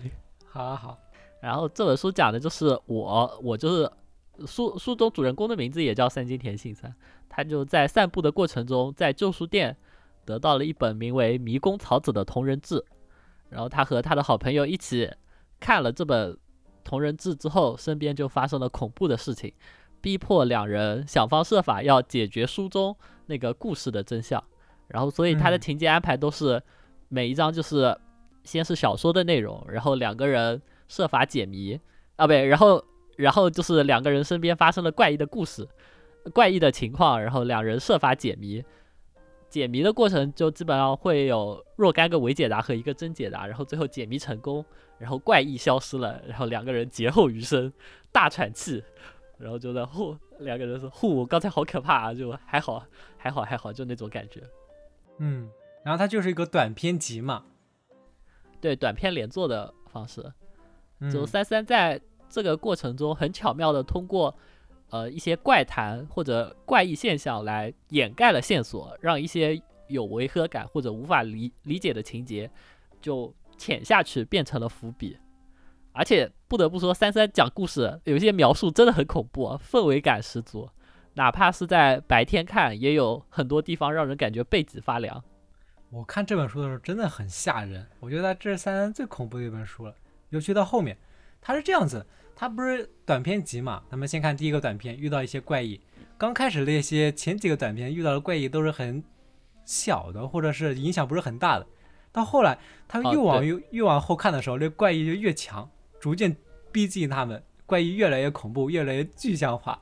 直到看到最后一章，真的是看到我完全不行了，吓死了，太恐怖了。那个书里面的读读的感觉就是我和那个书里面的那个主角一样，一起在看那个短片，然后一起感受到了怪异逼近的感觉。最后好不容易才把那个案件解决，怪异消失了，然后体验感确实很强。哦，对，这里提一下，就三三的创作理念啊，就作者不详这个系列叫叫作家系列，然后同属这个系列的还有呃百蛇堂、蛇关藏，然后。三三是这么说，就他觉得推理小说追求的是合理性，但是恐怖小说的基础确实不合理，就两者之间就像油和水一样分明，无法混合。但是他就想写出兼备这两种要素的小说，然后在这个创作理念的驱使下，然后他写下了作家系列。而且三三最开始出道出道的时候就是。就写的是那个什么妓馆恐怖小说家的楼梯之处，就也是这个系列里的。就这是在刀城爷爷系列之前的，呃，三金田信三的探索吧，应该这么说。嗯，就他其实先在手无之前就已经交出了一份非常九十九分，或者说甚至是满分的答卷了。然后他在那之后就开始往刀城爷爷那个方向发展。刀城爷爷显然就是。它的推理元素要比恐怖小说的部分要更大。刀城他们那个刀城爷爷那个系列主要还是更追求合理性吧，它毕竟是推理嘛，那最后要解释那个恐怖怪异的那个现象，和这个就不一样。嗯，就合理性或者推理性更强一点。对，然后作者不详这本书的话，千本樱有画饼说他们已经就已经在引进了，不知道什么时候能出版。嗯，最后的话。引用一下厉景杰的解说：由于存在《迷宫草子》这本奇怪的读物，两人读后便遭受了接踵而来的怪异现象。这始终是作品内的现实。另一方面，以作品内的虚构提出的谜题，谜提出的谜题，在现实的解决中，至少是给出了逻辑性连贯的解释。从某种意义上来说，现实即为虚构，虚构即为现实，现实反转为虚构，虚构反转为现实。读者便被封闭于作品的莫比乌斯环之中了。他在说什么？这就是，哎，这个其实，这个其实挺好理解的吧？就是，就他们是先看了那个书，先看了那个小说，那个小说其实是虚构，但是那个虚构反而影响了现实中，让现实中的人遭遭受了那个恐怖事件。嗯。然后你只有解决了虚构的案子，你才能获得现实的安全。这其实就和传统的逻辑反过来了。我觉得你说的比丽景杰好多了。丽景杰的没有，我只是我只是把丽景的话给你解释了一下。翻译官，你就丽景杰翻译官，可以的。哎呀，这丽景杰没有你想象的那么难懂啊。啊，好啦好啦，反正作者不详，我认我也是很喜欢。里面那个朱雀怪那一篇我还挺喜欢的。嗯。朱雀怪，我觉得是里面最最强的之一吧。朱雀怪和十字鬼，第一篇第一个那个什么物之馆，我还挺喜欢，我也挺喜欢。嗯，那你的第四名就是这个，我的第四名就一本硬汉派推理小说，叫《邮差总爱两面临》，总算有一本硬汉了。作者是詹姆斯亚，作者是詹姆斯凯恩。你是不是不想念凯恩这个名字啊？你的脑海中已经自动删除了凯恩。哎呀，凯恩，凯恩现在比应该比我还难过。哦，不对，已经拿下曼联了。对，凯凯恩为什么要难过？已经 你在胡说什么？一扫阴霾，拿下曼联，挺进十六强了。然后他这本书《邮差总爱两面铃》这本书其实很有名了，就算没有看过，但也应该也听过这个书名。这书名还挺有名的，书名非常成功，某种靠书名成功的典范。邮差总爱两面铃。哎，我我知道这本书啊，这本书是上海译文那个窗窗帘布系列里的啊，有有一个版本是那个，那叫什么？经典译文系列吧，好像是啊，对，应该是吧。所以也算一个经典，因为它其实是某种主题的一个先驱吧，就是这种，嗯，首先它是硬汉拍这种开端的那种。时期的一个小说，然后它的一个派别大概就是说，是从小报上面提取的一些现实的罪案要素，然后用在自己的推理小说里面。就大概是这种风格。所以他当时他们一种风格相近的嘛，还被称为什么小报谋杀案的诗人，就大概这种风格哦啊，算是硬汉派的一个开端的时期的一个作品吧。然后，所以他，所以他后来也在好莱坞当编制了吧？嗯，他是先在好莱坞当了编剧，后来才去写小说的。编剧生涯并不成功。每个每个硬汉作者的编剧生涯都这么惨的吗？真假的？嗯，后来他被人推荐去写小说才成功的。这这本书是一个畅销小说的一个开端，就可能是第一本畅销小说。就他他靠他靠这本书就特别的成功。对对对，他后面的书都没有第一本这么成功，靠这一第一本就声名大噪，大概大概是这样子的。然后他这本书刚才不是说小报上面提取的案件嘛，他就是。从当时一个著名的一个案件，就是说某一个金发美女伙同她的情夫，然后吊死了她的丈夫，就以这个现实的案件原型写她的故事。小说的话，大概就是说，当然情节会更多一点了。小说他那个情夫就是一个怎么说，喜欢四处流浪，一个年轻英俊的小混混，遇到了在一个嗯饭馆里面，或者是就美国那种汽车旅馆嘛，他到了个汽车旅馆，发现那个。老板的妻子很漂亮然啊，所以他们两个人互相勾兑，然后开始起了谋杀她丈夫的一个念头。大概故事的开端就是这样子嘛。然后后面故事大概是什么？谋杀，谋杀成功了。后面主要是什么故事？大概是这样子的。所以看这种故事，其实就是这种蛮经典的故事结构嘛。你看了什么？比利怀尔德啊，希区柯克那里面大部分电影好多都是这种主题，就为了为了什么汽为了保险。杀了自己的丈夫，大概这种故事嘛。但这本书就早不少，一九三几年的书，也算这种哇，那黑色小说的之前，不九十年前，对，也就是这种黑色小说的一个开端时期的一个作品吧。然后我推荐这本书，因为我之前不是那个之前节目不是推荐过那个雷蒙德·辛德勒的书嘛。然后他这本书其实和那个《漫长的告别》都是那种硬汉派小说的代表作。但我感觉，他这两本书，就算具体在那个硬汉派推理小说里面，他风格还差的挺多的。那如果你只能推荐一本，你推荐《漫长的告别》还是推荐这一本？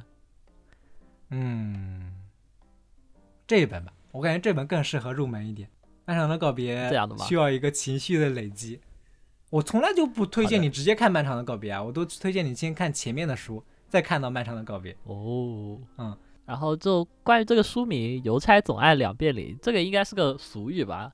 就是说邮差为了确保能把那个邮件送送达，他就要按两遍门铃，确保就是家里有人，然后能听到。这个书就应该用这样子一个俗语，就是来做了一些隐喻，对吧？可以这样说，因为当时我还看到他当时其实他作者本人他想了一个标题特别的朴素。就大概四个字的一个朴素的名字，这后来是一个编辑跟他说换一个更吸引人的那个名字，就换了这个邮差总爱两遍铃。其实和他故事没什么关系，没什么关系，都没有，都没有邮差这个角色，没有根本就没有邮差。但这个名字就很，这个结构就很吸引人，就这个名字确实取得好，确实。然后刚才之前我们说钱德勒嘛，钱德勒写书他就喜欢用，之前不是说喜欢用比喻啊。那种挺华丽的语言技巧嘛，就包装他的小说嘛。钱德勒的风格是这样，但詹姆斯凯恩他的风格不一样的地方，就是他就是那种很刻板印象的硬汉写法，喜欢用那种很简短的句子写故事。哦，就是很很口语化是吗？就比较简洁，然后冷酷，是这个意思可以这样说。对，他就不写了个什么人物的内心活动啊，也不写他们什么具体的情绪，把情绪写出来。他就只写动作、人物动作、对话，然后写一些简单的肢体冲突，完全没有什么多余的比喻啊，或者是什么华丽的词藻那种闲笔，所以他这个大概就是那种刻板印象的硬汉式写法。这是不是因为那个他的主角本身就不如马洛那么怎么说？有一点，有一点，或者说理想。我看我看说这个主角本身是个流浪汉嘛。那他可能就确实就是很粗俗，从他那个人视角开始叙述的话，确实就是没啥文化，然后非常口语化，他蹦出来一个比喻就很不恰当啊。马洛的形象就很很理想化，或者说就有一点美化的那种感觉。对啊，哎呦是这样子，钱德勒他写马洛是带有一种自己美化的人物的形象，美化过自己的人物。他詹姆斯凯恩他写的这个就完全是按照现实，或者有一种丑化的他的形象。就刚才他不写人物的内心活动啊，他就有点像那种啊，其实就是从海明威开始嘛，这种冰山式的写法嘛，不写多余的话，只写具体的场景，让你其他地方让你自己体会。所以钱和钱德勒是完全不一样的。然后，毕竟马洛是读过大学的，好吧？文文，好的好的，文化文化程度不一样。所以你甚至在这本书的有的版本，他的腰封嘛还写加缪，他也很推崇这本书。他还他还说什么没有邮差总爱念命令，就没有我的局外人。局外人你应该看过吧？就他啊看过。对你其实他一开始写了什么？前两个星期前我的母亲死了，就很简单一个。画，但他就不写什么多余的情绪什么东西，其实就是和詹姆斯凯恩这种风格是挺相似的，所以是继承的那种关系吧。行，可以，好的，嗯，所以这种风格我还挺喜欢的。不想再听硬汉夸夸其谈了。那我我还要说下这个故事。哦，这个故事其实怎么说？你用那个硬汉简洁的语气、简洁的方式概括一下，好吧？啊，好吧，好吧。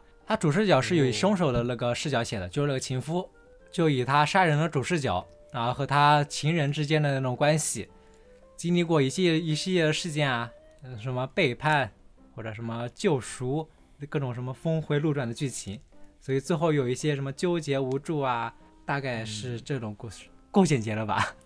根本不够简洁，好吧？我是硬汉，你说第五个字的时候，我就直接把你打飞了。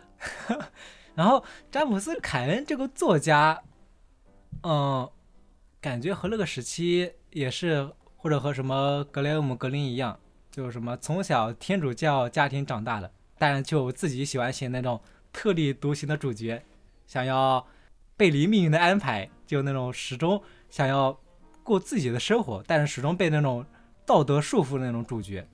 我觉得还，我觉得这种主题我还挺喜欢的，这种故事背景吧。加上他作者本人的那种要素，嗯，我已经受不了了，快要被硬汉的 硬汉的酸臭味熏倒了。嗯，所以大家如果对硬汉派感兴趣的话，可以看一下这本书，应该是硬汉派里面最有名的书之一了。所以大概这就是我的第五名，还是所以大概这就是我我以前只听过这个名字，但我不知道他是硬汉派。我印象里的硬汉派就是《漫长的告别》和那个《马耳他之音》。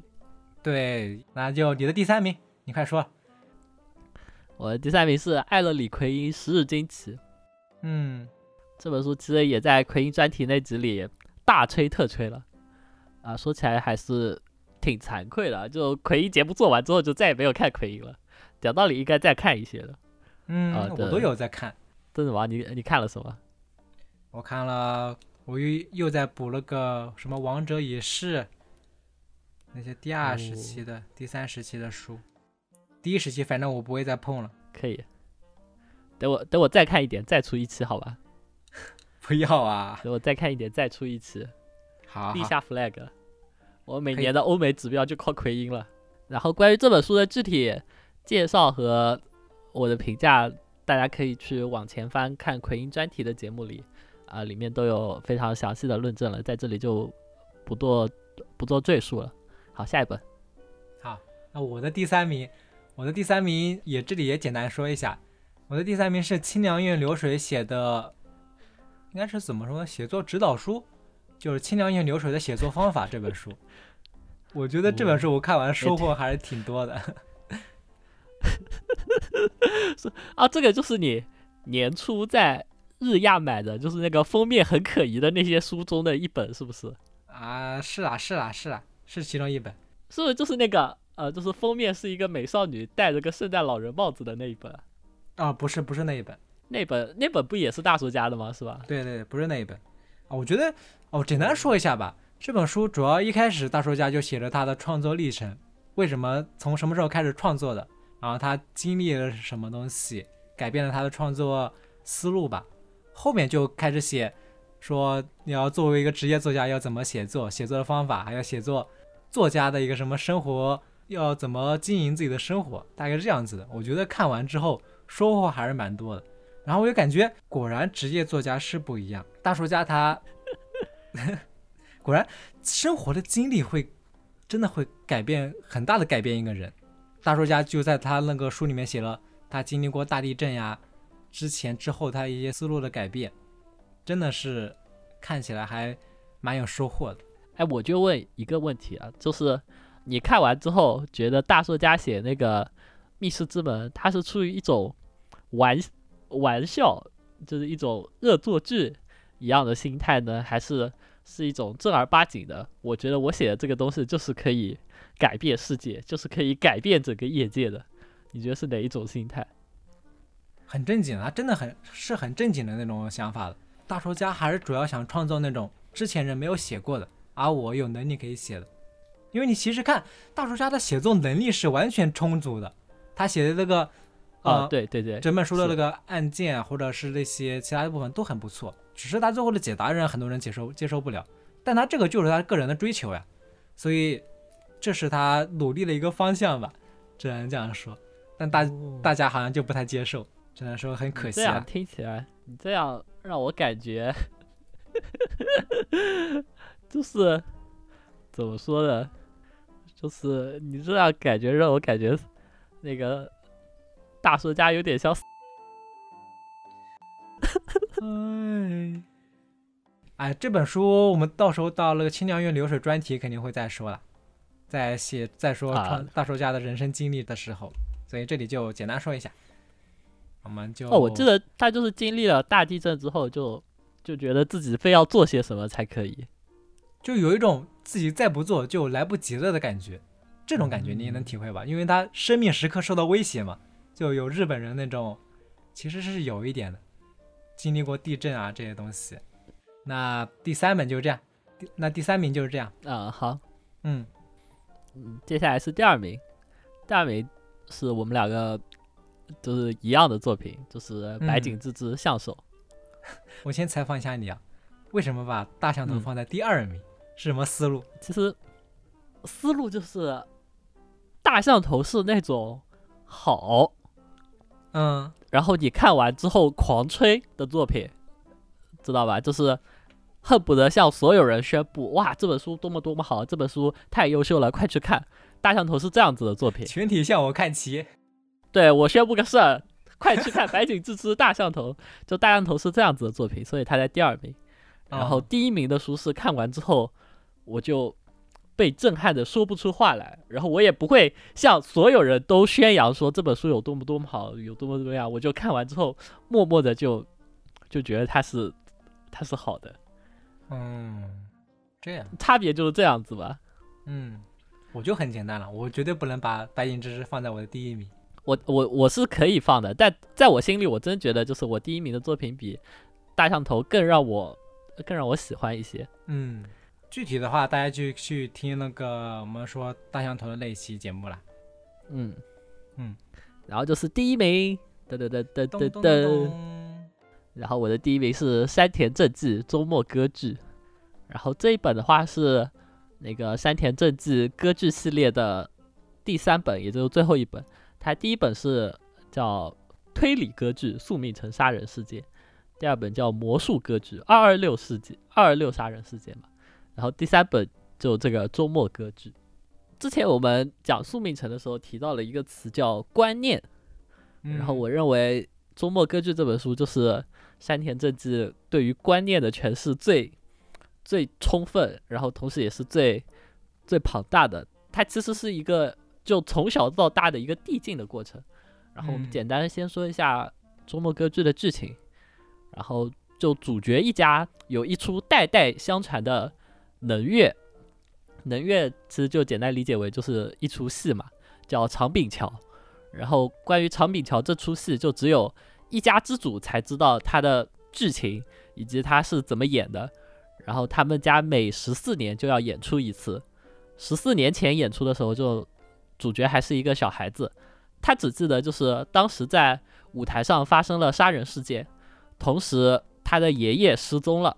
就在在那个演出结束之后失踪了。然后十四年之后，男主已经二十多岁了，又到了演出的前夕，就他想要探究当年究竟发生了什么事情，以及长柄桥这一出戏背后的秘密。嗯，这就是那个大致的剧情。对。然后他这本书的背景也是战争年间嘛，故事发生的背景就是大概日本快要战败的时候，是这个背景。对，就是日本战败前期，就军国主义最后的疯狂，然后嗯，就东京城内就随时面临着轰炸的情况吧。对。然后关于这本书里的观念，第一个是关于能乐演出方面的，因为它里面很详细的介绍了。呃，就比如说不同流派的，就那个戏曲家，他们表演的形式有什么样的不同？呃，就关于那个在舞台上的种种身姿啊，以及他们唱的那个台词背后的仔细的考据啊，等等。最开始你可能以为这一部分只是一个简单的炫学，只是一个背景故事，但其实我告诉你，这个东西非常非常重要，它只是整个小说的观念的第一层啊。然后它紧接着从表演。到了就是那个剧情的观念，就因为我们之前刚才说了那个长柄桥这一出戏，它是主角家代代流传，但是它是没有没有剧本的，就他只是通过就是那个家族口述的方式一直流传着。然后男主经过不停的回忆啊、考证啊，最终大致获悉了长柄桥的剧情。那个剧情是是讲一个一个小孩子被人贩子拐走了。然后在途中，小孩就不幸丧命了，而孩子的母亲千里迢迢的寻找孩子，最终却只能见到小孩的亡灵。悲痛的他决定杀了人贩子报仇，但就在此时，人贩子幡然醒悟，想要遁入佛门。佛祖慈悲和丧子之痛这两种观念的冲突就突然尖锐了起来，因为就是孩子的母亲如果想要复仇，他就要赶在，呃，不对。等等，呃，就是那个人贩子就已经跪在佛堂之上，就在众目睽睽之下，马上就要剃度遁入佛门了。但是母亲为了完成自己的心愿，杀死即将剃度的人贩子，他就要在人贩子剃度之前把他杀了。嗯，这就相当于是一个当小说里一句话，他说这这就是历史上最初的推理小说。这个说法就直接震惊到我了。对他这个。怎么说？我还挺喜欢他把这个推理小说的一个形式解构的，就是说，其实这个也可以按照一个推理的形式来想象：母亲要杀死那个人贩子，但人贩子已经在各个僧女的包围之下，准备剃度出家了。那他怎么样在这些人的坚持之下杀死那个人？其实他把这个剧情里面的人剧，在作者的写法之下，也能按照一个推理小说的这个形式来理解。所以他说这是一个历史上最初的推理小说。我觉得这句话挺有意思。就山田正纪，他很喜欢把那个推理小说里面的元素用在那个故事里面，无论是密室呀，还是把这种杀人或者完美犯罪，也可以用在这个剧本里面。因为说那个丧子的母亲要怎么杀死那个人贩子，如果想要杀死，那就要完成一个完美犯罪。他就突然在写故事的时候，突然引入这种推理小说的概念，我觉得这个地方还挺有意思。对，而且之前说了嘛，就是长柄桥这个剧情是只有口述的。所以意味着每一代家族都可以修改剧情，嗯，那么最后母亲能否完成自己的夙愿，杀死那个人贩子的这一点就敬请期待，好吧？对，所以这是也是一个推理的一点。然后这是这是第二个观念，然后第三个观念是，呃，为什么要演出冷剧？像刚才说了嘛，就是那个时间点是在日本战败前夕，然后其实东京城内也不停遭遇那个轰炸。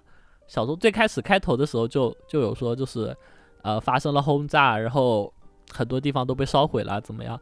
但是，呃，就是主角家还是要执意演出这一场戏，就他他最后引申到了这个演出的意义是什么，以及创作的意义究竟是什么？嗯，就又上了一层，到了这一个观念上。哦，这本书的话，其实他写到这本书的话，他反战那个概念已经很明显了。根据他们这些很少的一个人物。在这个舞台上面写的剧情，就联系到他们当时战争的一个背景，就大概是说，呃，舞台上的母亲失去了自己的孩子，然后她陷入了疯癫，想要对抗佛家那种慈悲的观念。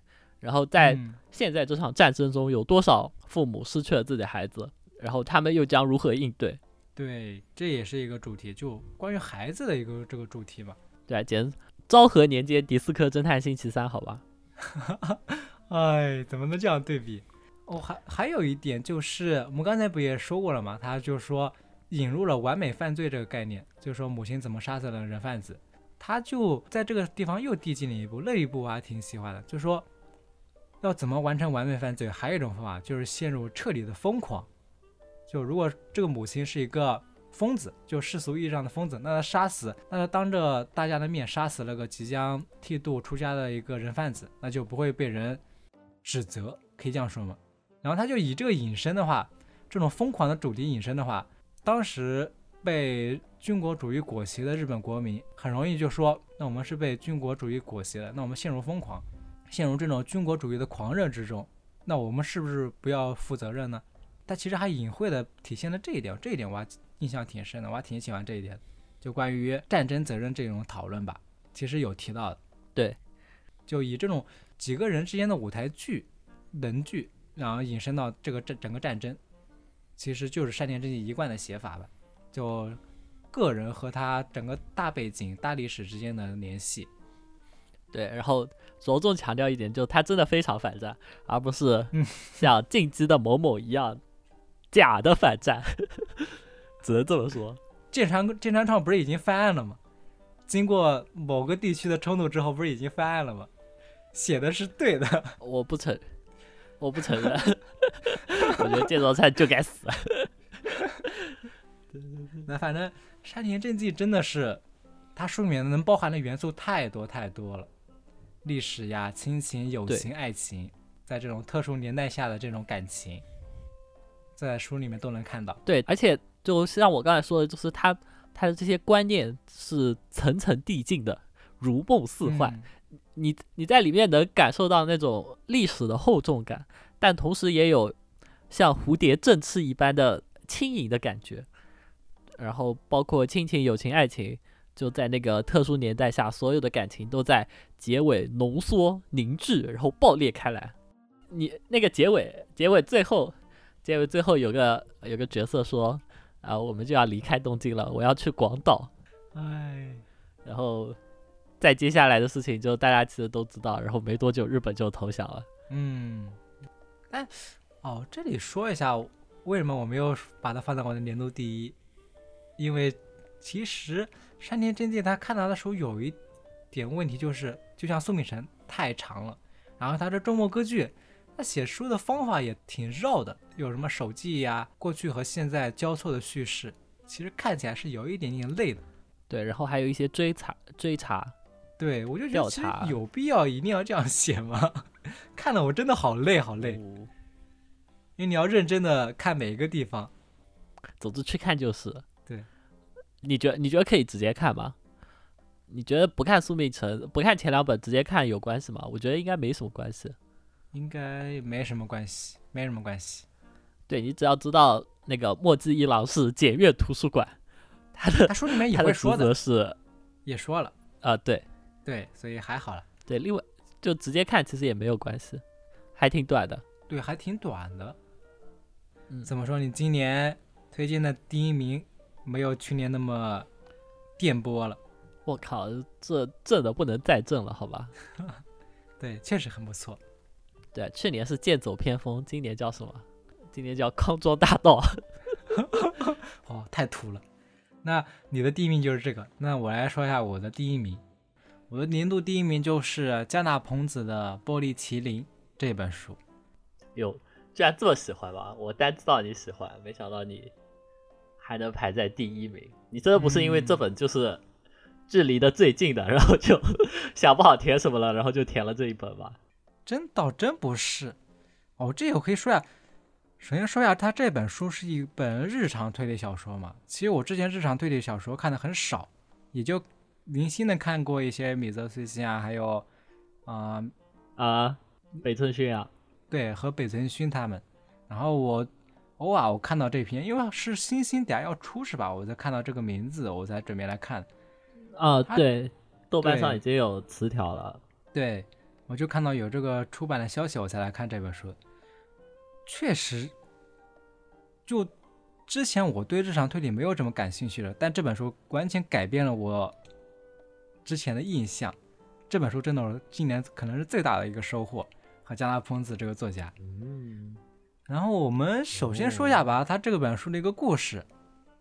然后他这本书首先是一个短篇集啊，虽然是短篇集，但是它主题是一以贯之的。它就是从一开始就围绕着一名叫安藤麻衣子的十七岁少女，她在回家的路上被一个歹徒刺杀了，被刺身亡了。对对对。这个大概是整个他那个短篇集的一个背景故事吧，就围绕这个故事展开。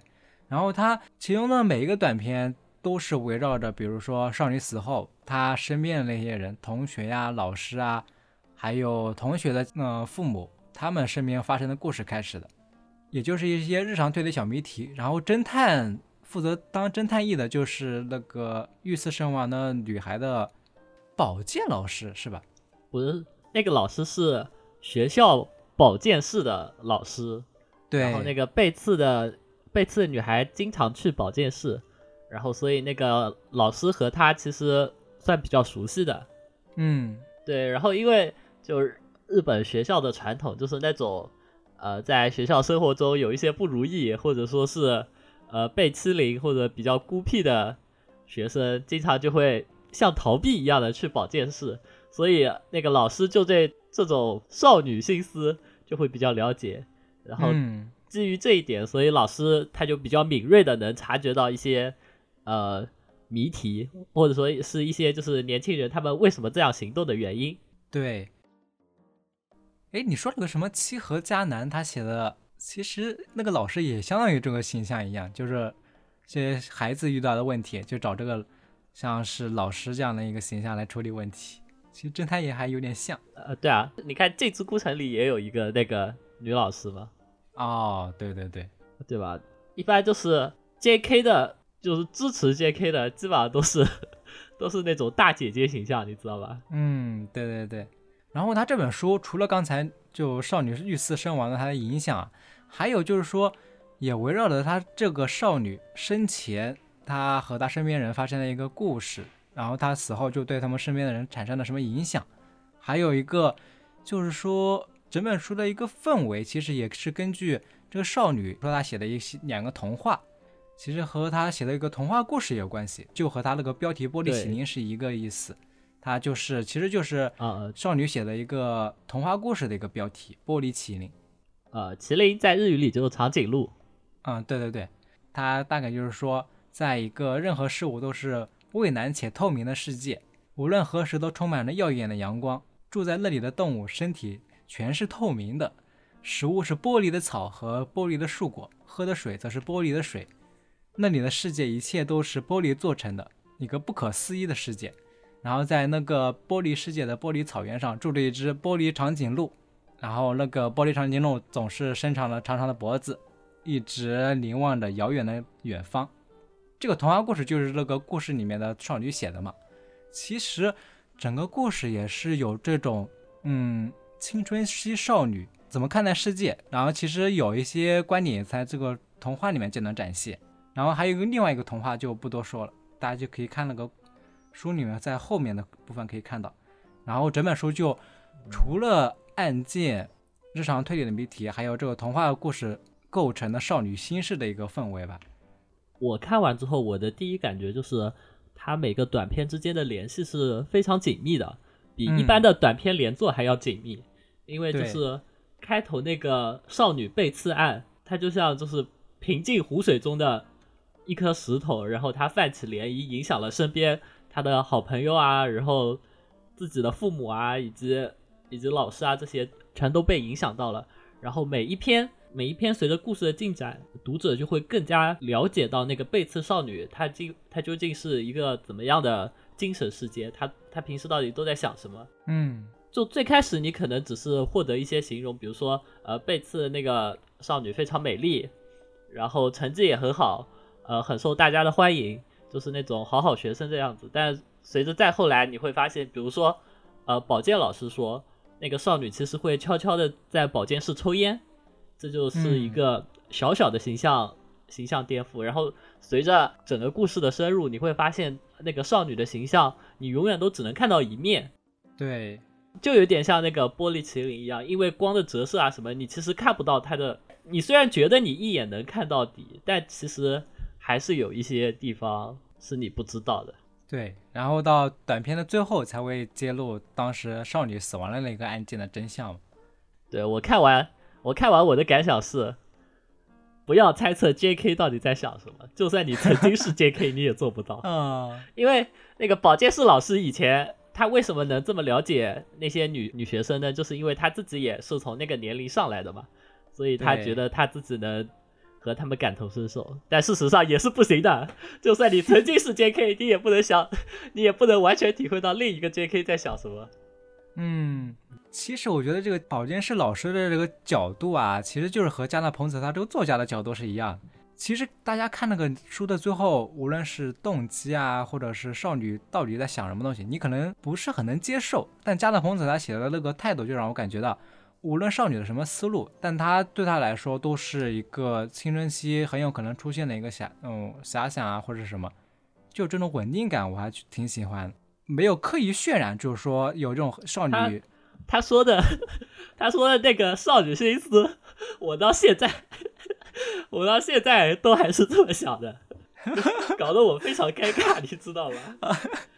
哎，他最后最后揭穿了少女的少女到底生前是怎么想的，我看说完全震惊，天哪，这简直就是我，人家十六岁的少女这么想，我一个二十五岁的人也这么想，哎，但他。没有刻意渲染，就是说这个他的想法有时候多么奇怪，反而有一种很稳定、很平静的态度来写这一件事情，我还挺喜欢这种态度。这个东西没有刻意，这个东西本来就不奇怪吧？因为就大家都只是很怯懦的、很复杂的人而已，这样的想法也是很正常的事情。没有没有，你看豆瓣的一些观，豆瓣的一些评价还是大家有的观点还是不一不太一样，但我还挺喜欢他这种，嗯。态度的吧，它里面有一个著名的话嘛，就是说我讨厌无意义的生，但更讨厌无意义的死，就是其实是其中一个主题嘛。对，但是我就是想要无意义的死。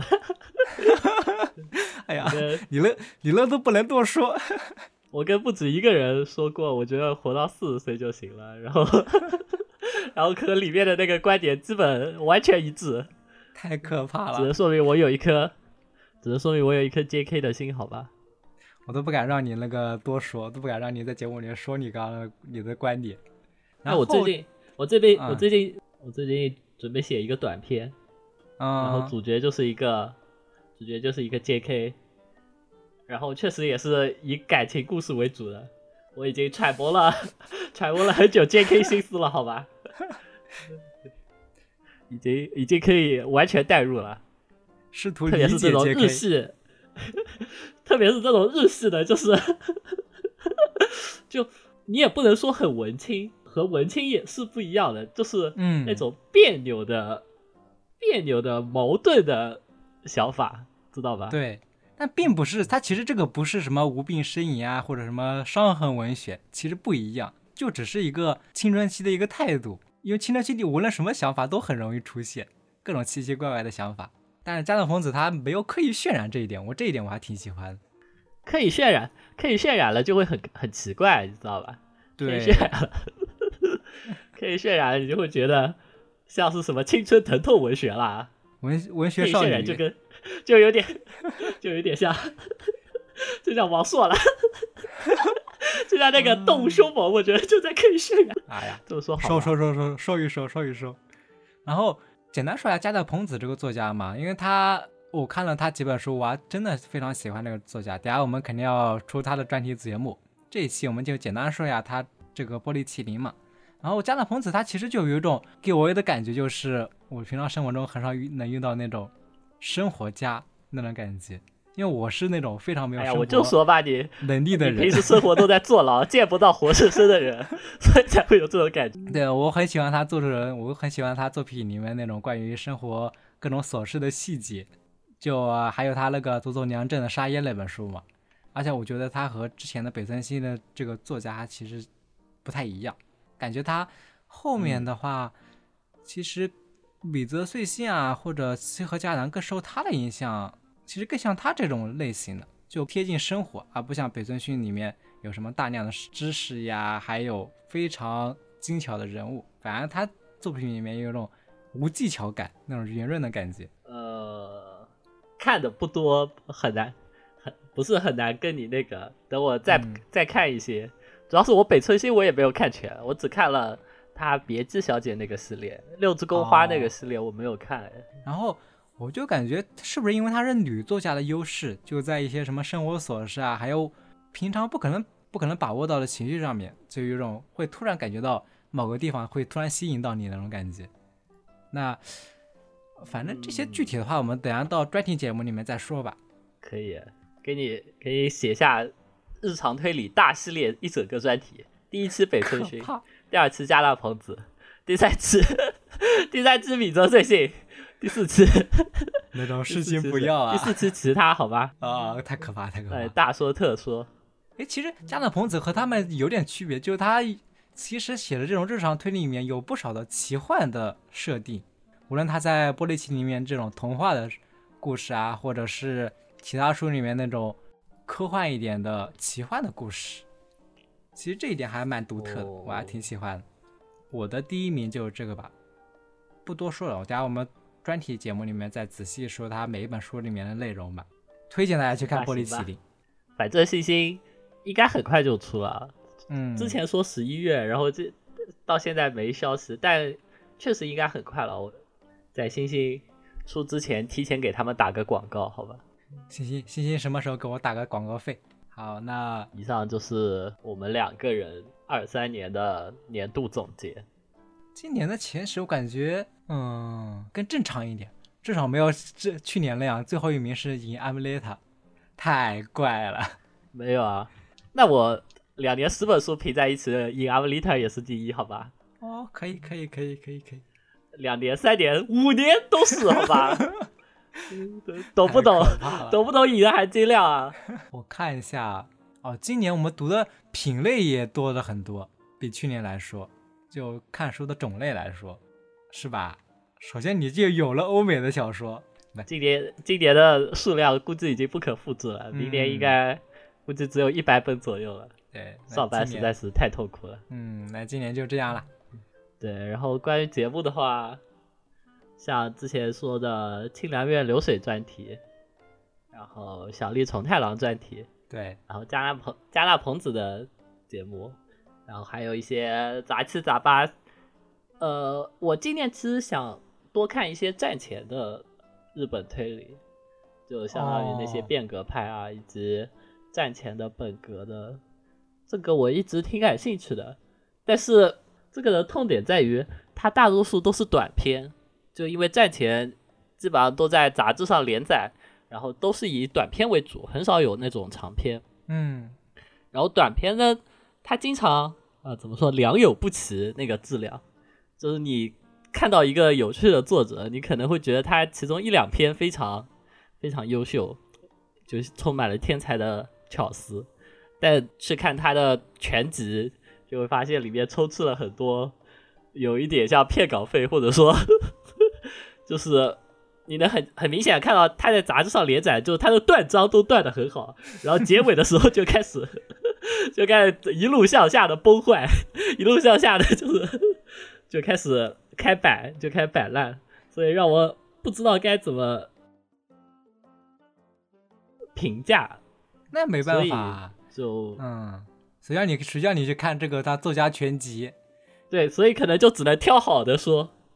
像什么呃梦野久作啊，小笠虫太郎啊，然后大阪归集、海野十三，哎，总之就都挺感兴趣的，但是就经常属于看一篇好看一篇坏，然后就停下来，然后一停就就一两个月过去了，嗯，所以就计划颇慢，这就是希望明年能多看一点。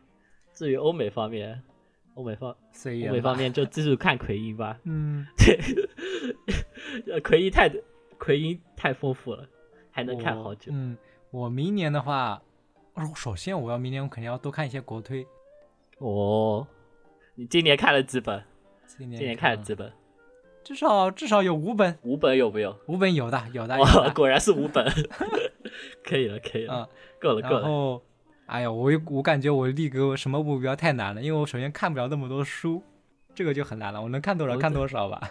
哎，行，嗯，哦，等下要我等下要去看那个纸城，纸城境界的夏洛克，然后还要看早坂令的 VR 浮空馆还是浮浮游馆？对，是吧？对，浮游馆，浮游馆我已经看完了，浮游馆还可以啊，浮游馆感觉是这几年找老师走心之作，好吧？嗯，好好。但但可惜的是，虽然他走心，但我觉得他不如四元馆，这就是天才的悲哀。